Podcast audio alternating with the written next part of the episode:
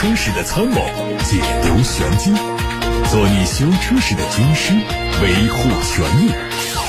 做你开车时的朋友，分享乐趣。调频九二七，傍晚六点半，董涛说车，只和车友在一起。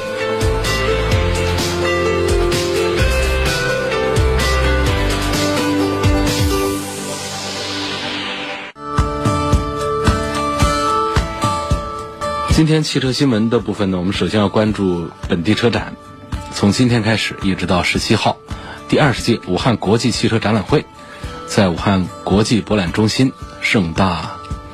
开幕。八十多个国内外的汽车品牌，八百多辆展车汇聚在国博中心接受检阅。本届车展设置了新能源、智能网联汽车新品展示专区，集中展示新能源汽车、智能网联汽车领域的主力车型。各大厂家纷纷展示自家的黑科技。那么在具体的车型方面，我们关注几个品牌：一汽丰田，包括旗下的全新荣放、全新的第十二代卡罗拉、亚洲龙等全新车型和全系产品都悉数亮相。官方数据说，一汽丰田一至十月份合计批售了。五十九万七千八百四十二台车，顺利完成了年终目标的百分之八十二，呈现出逆势领跑的稳健态势。亮眼的成绩单背后，它的经销商平均库存系数只有一点零，远远低于行业平均库存水平。再看北汽，北京汽车携着旗下的纯电动车型 EU 七、EC 五、EU 五、EX 三、EC 二二零。还有燃油车 X 三、X 五、U 七全系车型亮相，在人工智能、产品实力等方面为观众带来惊喜，展现出品牌合并之后北京汽车的深厚底蕴。全新一代的路虎揽胜激光闪耀亮相，包括揽胜家族旗舰车型路虎揽胜。新英伦豪华高能轿跑 SUV 捷豹 F-Pace 在内的捷豹路虎品牌多款重磅车型，在全新一代路虎揽胜极光的领衔下，登陆到这一次的武汉国际车展。全新一代路虎揽胜极光七月三十一号已经上市，四款车型的售价从三十五万五到四十一万七，青春版、运动版、首发运动定制版、运动科技版，即日起到店全面开售。今天，长城炮乘用皮卡、商用皮卡在国博中心的 A 一馆上市，发布了它的超级五星计划，就是超级符号、超级工厂、超级产品、超级服务、超级体验。长城炮乘用皮卡官方建议零售价区间是十二万六千八到十五万九千八，全系用二点零 T 的汽油国六发动机，匹配八速的手自一体变速器。长城炮商用皮卡。官方建议价是九万七千八到十二万八千八，包括汽油、柴油发动机、八速和六速手动挡的变速箱，还有两驱、四驱选择、标准货箱和长货箱选择、精英版和领航版在内，总共有十七个版本可供选择。东风启辰在这届的国博车展上，双车齐发上市了全新的启辰 T 九零和启辰 E 三零。T 九零的造型设计方面，采用了全新的家族星空格栅，尾部设计很简约、干净利落。动力方面用的是全新一代的日产铂金动力组合，MR 二零缸内直喷发动机和 CVT 智能无级变速器。官方指导价十一万八千八到十五万四千八，定位是我的第一台纯电精品车——启辰 E 三零，凭借着雷诺日产三菱联盟的合资底盘技术，售价为。六万一千八到七万四千八，为消费者带来同级独有的安全驾驶感。我们来到东风本田的展台，东风 Honda 带着电动车 XNV、CRV 耀目版、艾力绅锐混动以及 Inspire 锐混动、CRV 锐混动，全新的思域、全新的 XRV、享域和 URV。众多明星车型登陆到武汉车展，其中第一款纯电动车 XNV 和 CRV 耀目版在这次车展上是宣布上市。智能科技悦享未来，那么在十月三十号的时候啊，东风 Honda 的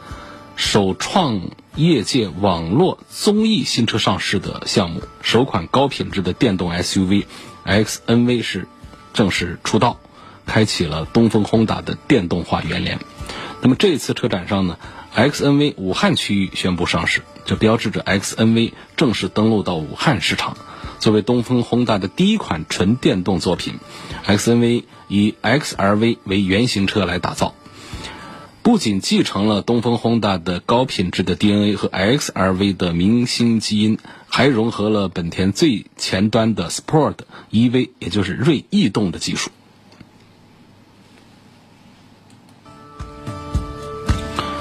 接下来我们要关注到这次车展之外的更多的业界消息。有一条关于贾跃亭的信息跟大家分享一下。昨天呢，贾跃亭的一位债权人放出消息说，贾跃亭致信百多位债权人，向债权人致歉。他首次承认自己是乐视生态失败的第一责任人，并坚称今后将更加紧密地和债权人联系，彻底地解决债务问题。贾跃亭还说道：“彻底还债、恢复声誉，把 FF 做成实现梦想，是下一阶段人生重要目标。活着是一种责任，活着就有百万种可能，就能还债，就能回国。”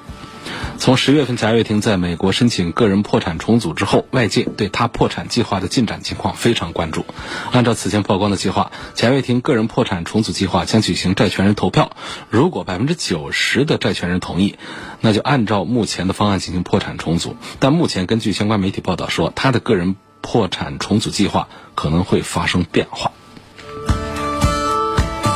现在来开始回答大家的今天发过来的买车、选车、用车问题。今天先看到的是来自八六八六六六六六，在这个热线电话平台上，严先生问：买了一辆车，已经交了定金，办了分期，过几天就提车了。问现在买车需不需要交服务费和保证金？好，这个服务费和保证金的原则就是在签约之前有没有商量好，就是双方有没有说定，说定了的，那就是合约的一部分就该交。如果先没说，等到我们交了定金之后，再提服务费和保证金，而我们消费者如果不从，那么这个定金就不退，这种形式它就是非法的。所以判断的这个服务费和保证金高该交不该交，就在于他交钱的点以及谈判的点在哪儿。就是跟你谈这个服务费和保证金的时间点是在我们办手续。买车交定金之前，我们认为这是商业行为，是合理的。那如果是在这个定金之后，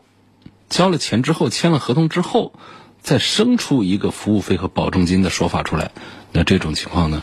可以判定为不诚信经营的一种。啊，下一个朋友问到的奔驰的 C 两百最低配这款车，问你。问了很多方面，我就不不列举了。实际上，你关注这么多的方面没有太大的意义，因为在一款车上呢，你说这个最低配，最低配其实，在奔驰、宝马、奥迪这样的豪华品牌上啊，他们的最低配，呃，在一些关键的安全配置啊，关键的一些这个舒适配置上都是标准状态，只是会在一些更高段位的一些舒适体验上和安全配置上才会。体现出高端和低端的区别出来。那么我们说这个 C 两百就是 C 级的最低配，更多的是要关注它的这个1.5升的发动机到底是行还是不行，其他别的都可以这个迟一步再想，再考虑这个问题。那么这个奔驰上的 1.5T 发动机呢，实际上是现在他们的一个主力产品。嗯，反过来这个 C 三百卖的并不多。啊，那么一点五升呢，它又分成了这个这个两种，一种呢就是纯涡轮增压的，纯燃油的，那么还有呢二六零呢就是带电机的，带一个十四匹马力的一个一个混动的一个呃这个电机的一个系统。这两者当中呢，我是推荐这个 C 二六零要多一点，因为它们的价差非常小，但是呢实际的这个动力的表现。还是有很大的区别，怎么形容这个区别呢？就是这个最低配的不带混动的，同时呢发动机的功率也调的低一点的这个 C 两百，就相当于过去我们开那个小型车的1.6排量，或者说中型车 B 型车的 B 级车的2.0排量。呃，这个看能不能让大家有一个更加直观的一种感受。小型车呢，就指的是比方说像过去的 Polo 啊，呃这样的，包括高尔夫啊这样的产品，他们的一点六排量开起来是什么样的感觉？或者说大家接触的更多一点的，像这个一点六的排量的，像这个爱丽舍啊等等这样的车，差不多都属于这样的一个水平，就是提速的好好快又好慢。这样给大家一种直观的一种量化的感觉，因为 C 级车它不是这么小的，C 级车呢，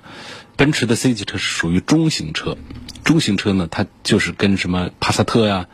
跟迈腾啊、跟雅阁啊跟他们是一般大小的这个产品。那这么大一个车上，它用这个1.5升的，按道理应该会很慢，但不是，它是涡轮增压之后呢，这车子它的动力其实是表现不错的。它就相当于这些大车上原来用2.0排量的这个动力的那种感觉。那么到了 C 二六零，就是比它高一个配置的动力单元之后呢，首先发动机的马力要多了三十多呃二十多匹马力，然后再加上一个十四匹马力一个电机，那么这车的提速呢就会明显的再快一点。那又是多快呢？也不是很快，我想百分之八九十的人都会觉得动力很够，可以相当于。过去的像这个雅阁上的两点四排量的这样的一个提速表现两点四的雅阁啊，或者说我们过去这个老一点产品上的这个 1.8T 的这样的这个老大众的这样的感觉，但是我们很多人可能是这个过去没开过刚才提的这些老车，没有这种直观感受。那么，比方说第一次买车，说这个车，呃，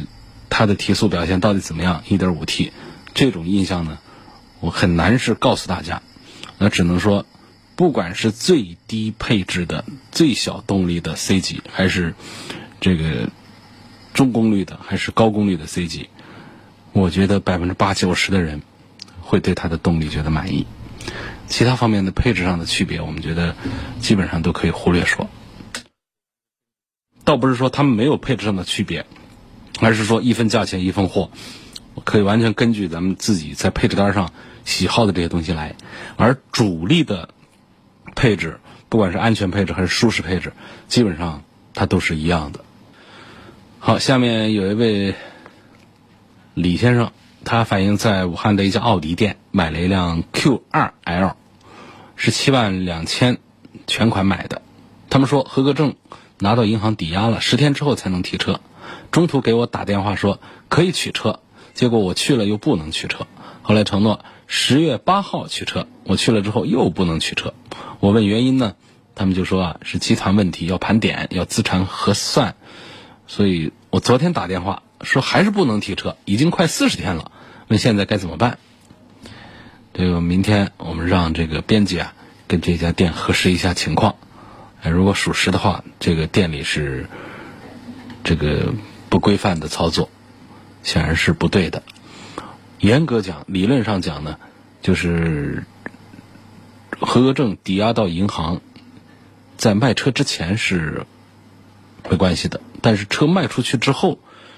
严格讲应该是随车一起，合格证和新车一起交到我们客户的手上才是对的。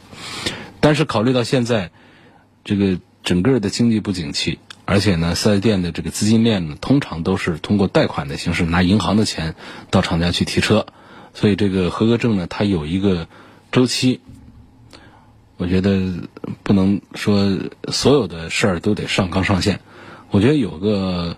三最多五天，三五天这合格证到手，这个咱们就宽容一下。我说严格讲应该是当天提车当天给的，这是原则。要说宽容个几天是可以，但是宽容四十天那是不可能，那是不可以的，是不能接受的。所以这李先生。单方面反映的这个情况，我们要跟这个店方啊再核实一下。下一个朋友说，他说二零一九款的这个涡轮增压的别克英朗一点零的排量，呃三缸机，还有这个一七款的英朗的这个四缸，问这两款车的动力怎么样？到了这个 A 级车上啊，这个小车上呢，他们通常在这个动力上呢有一些意外，会出现，就是让大家觉得这动力没法接受的，就是特别慢的这种情况啊出现。一点零的涡轮增压的这个别克的英朗的提速呢，那确实是要慢一些啊。这个三缸机啊，呃，再就是一百二十多匹马力，这个打个比方来说的话呢，也就可以说相当于 Polo 上的这种一点六的啊这样的动力，甚至还要甚至相当于 Polo 一点四上的这种动力，呃，打这样的比方。那么我们回头看到一七款上面的这个，呃，这个幺五 N 系列的这个动力，这幺五 N 的系列呢，它是要更慢一些，因为它是那种纯自然吸气的，一点五的。那么这个的这这个这个提速啊，它就要更慢一些。我认为呢，一七款的一点五升的自然吸气的四缸机，买那个，我觉得还不如买这个三缸机，啊，买这个三缸的一点零排量。动力比那个还是要稍强那么一点儿，但是强调说，英朗你不管是买这个1.5升自然吸气还是 1.0T，你都不能指望说它这车跑有多快啊。如果要跑要稍微感觉动力够一丁点儿的话，啊，能够在十秒钟之内的这种提速的话，起码一七款呢应该是上 1.4T，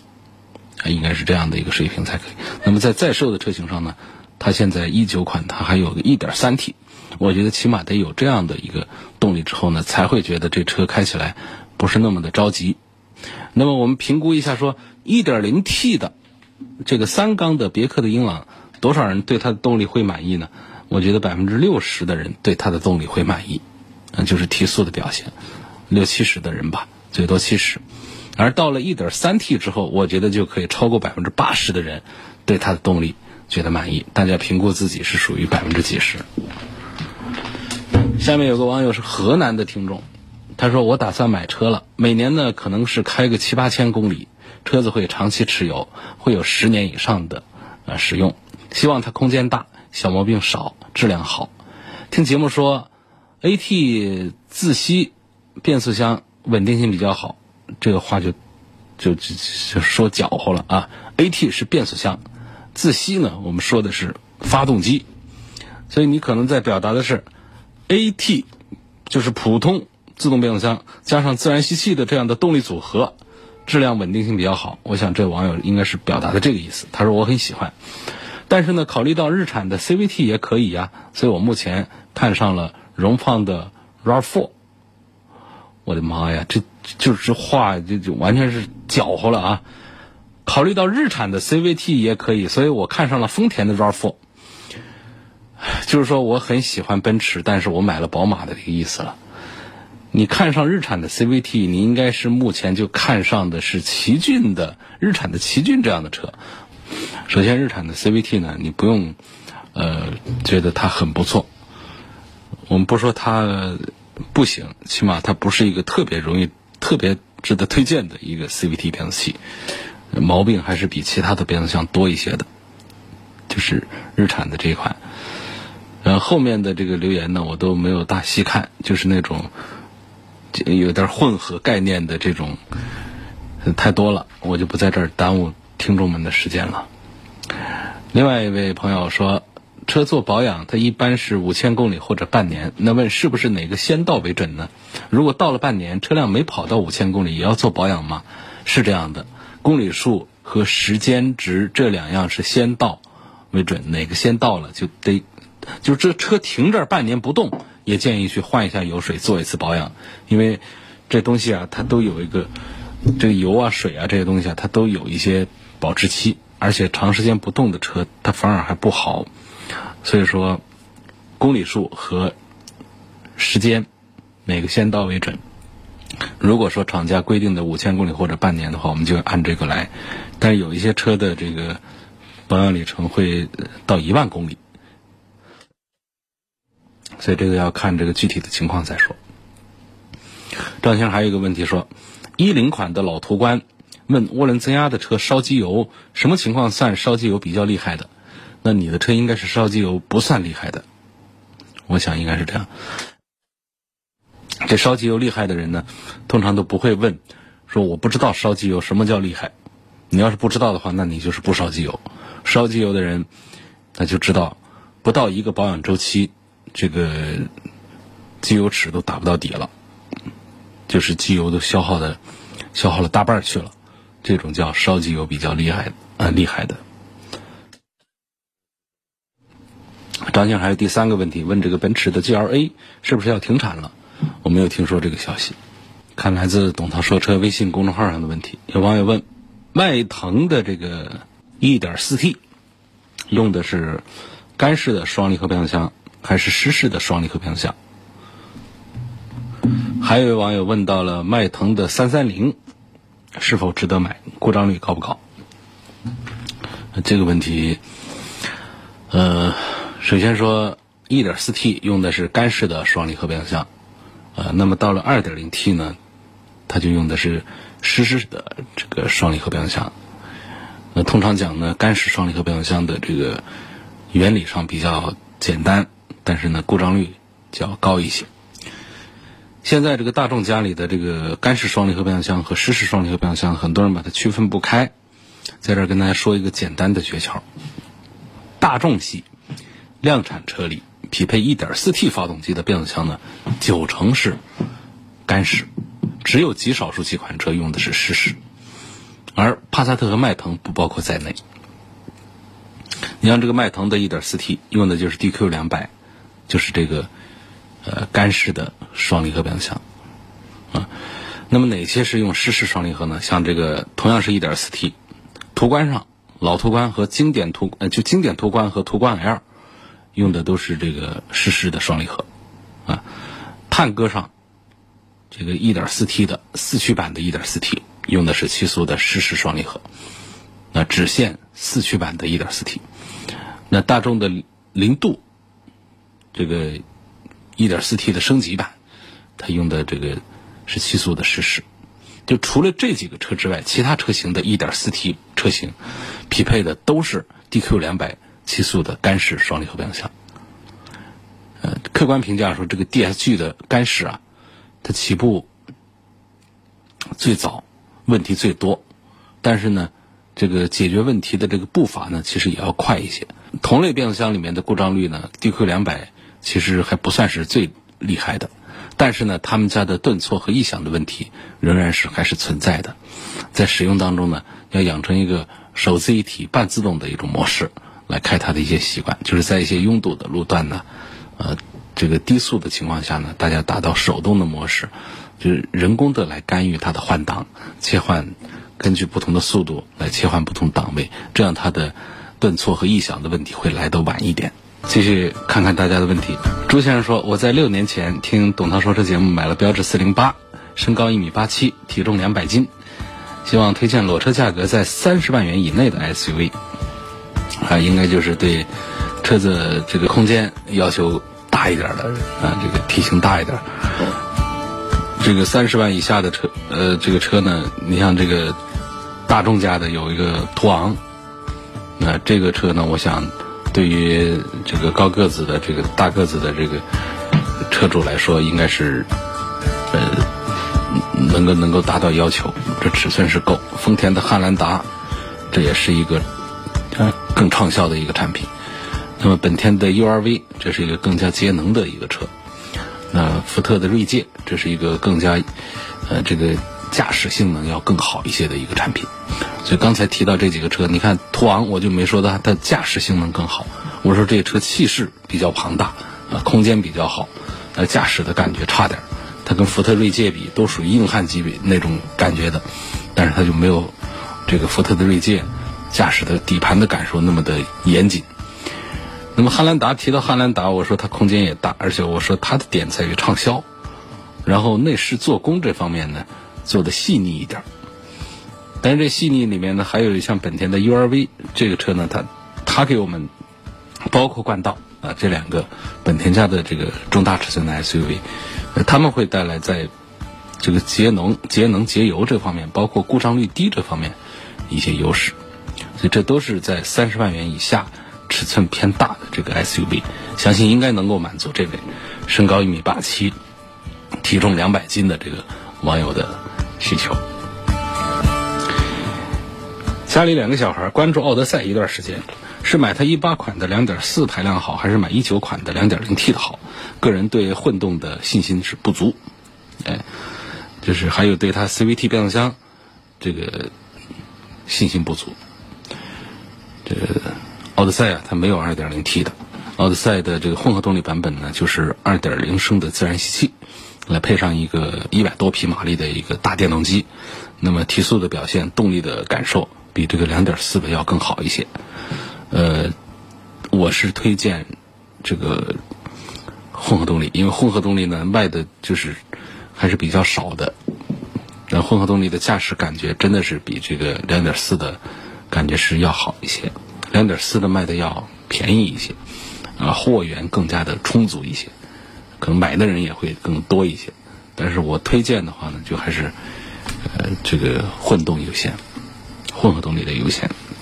对它的 CVT 变速箱，我觉得不用担心的。两点四排量的用的是普通的 CVT 变速器，而混动力呢用的是 eCVT，就是混合动力专用的这种 CVT 变速箱都没有问题。市面上有些企业啊，为了吸引这个顾客的眼球，做一款减配的车来做入门级，特别是有一些 B 级车和 C 级车，往往你去四 S 店买这些低配车的时候呢，不是没现车，就是等两三个月。想谈一谈这个话题，一个车型当中的顶配和低配，往往呢，就是我们都不太容易买得到。这个跟我们店家的意愿和厂家的意愿都有关系。顶配呢，往往是我们店家不愿意进货，因为进了之后买的人少嘛。我们不管是搞汽车销售也好，还是搞其他的快消品的销售，你是只要做一个生意啊。我们总是希望进那些好卖的货，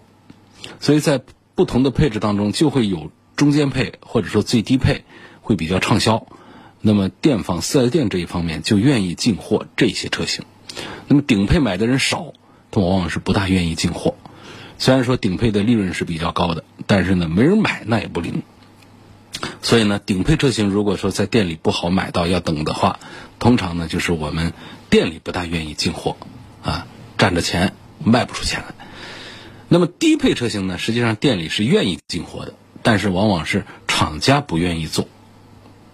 这比较多见一些。因为低配车型啊，它的舒适配置这些赚钱的配置会少，那么厂家的利润就会薄。那么厂家有经常有一些这个营销的策略，就是搞一款盖板来，把这个车子的价格把它拉下来，让别人觉得这个车子很优惠、很实惠。啊，价格很划得来，但实际上呢是有价无车，有价有市啊，有行情，有人想买，但是有价没车，纯粹是一个噱头挂在这儿。所以，那么店里倒是想进货，但是厂家不配货，所以你去买，它就出现最低配的车型没现车，要等几个月等等这种情况。所以这是这个一个顶配，一个低配，在不同的这个这个情形下的一种遭遇。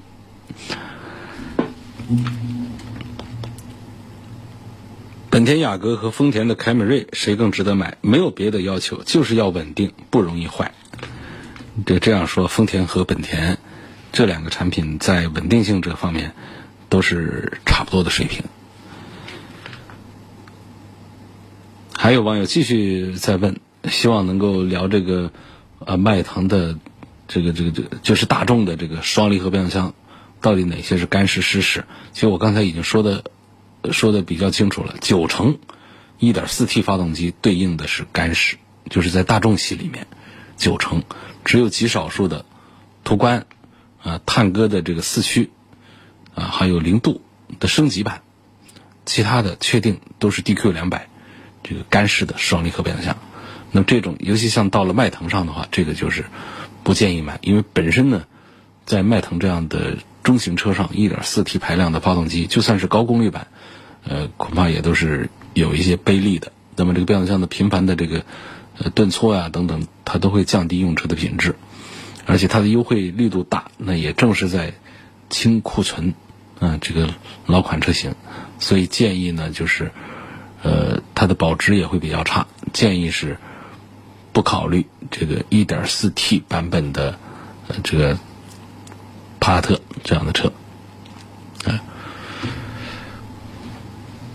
其实，在大众系里面呢，现在有一些配的比较好的这个，像这个发动这个变速箱里面呢，有叫 DQ 这个三八幺的这个七速湿式双离合，它的表现呢要比 DQ 三八零的还要更好一些。那比方说像这个探歌四驱，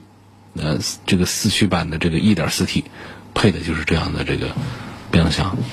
稳定性是比较好的。那 DQ 三八幺。稳定性远远超过 DQ 两百这个七速的干式，平顺性啊也是要比这个 DQ 三八零表现要好。所以整体表现的话，就是推荐大家这个大众的二点零 T 新款的二点零 T 匹配 DQ 三八幺的双离合变速箱。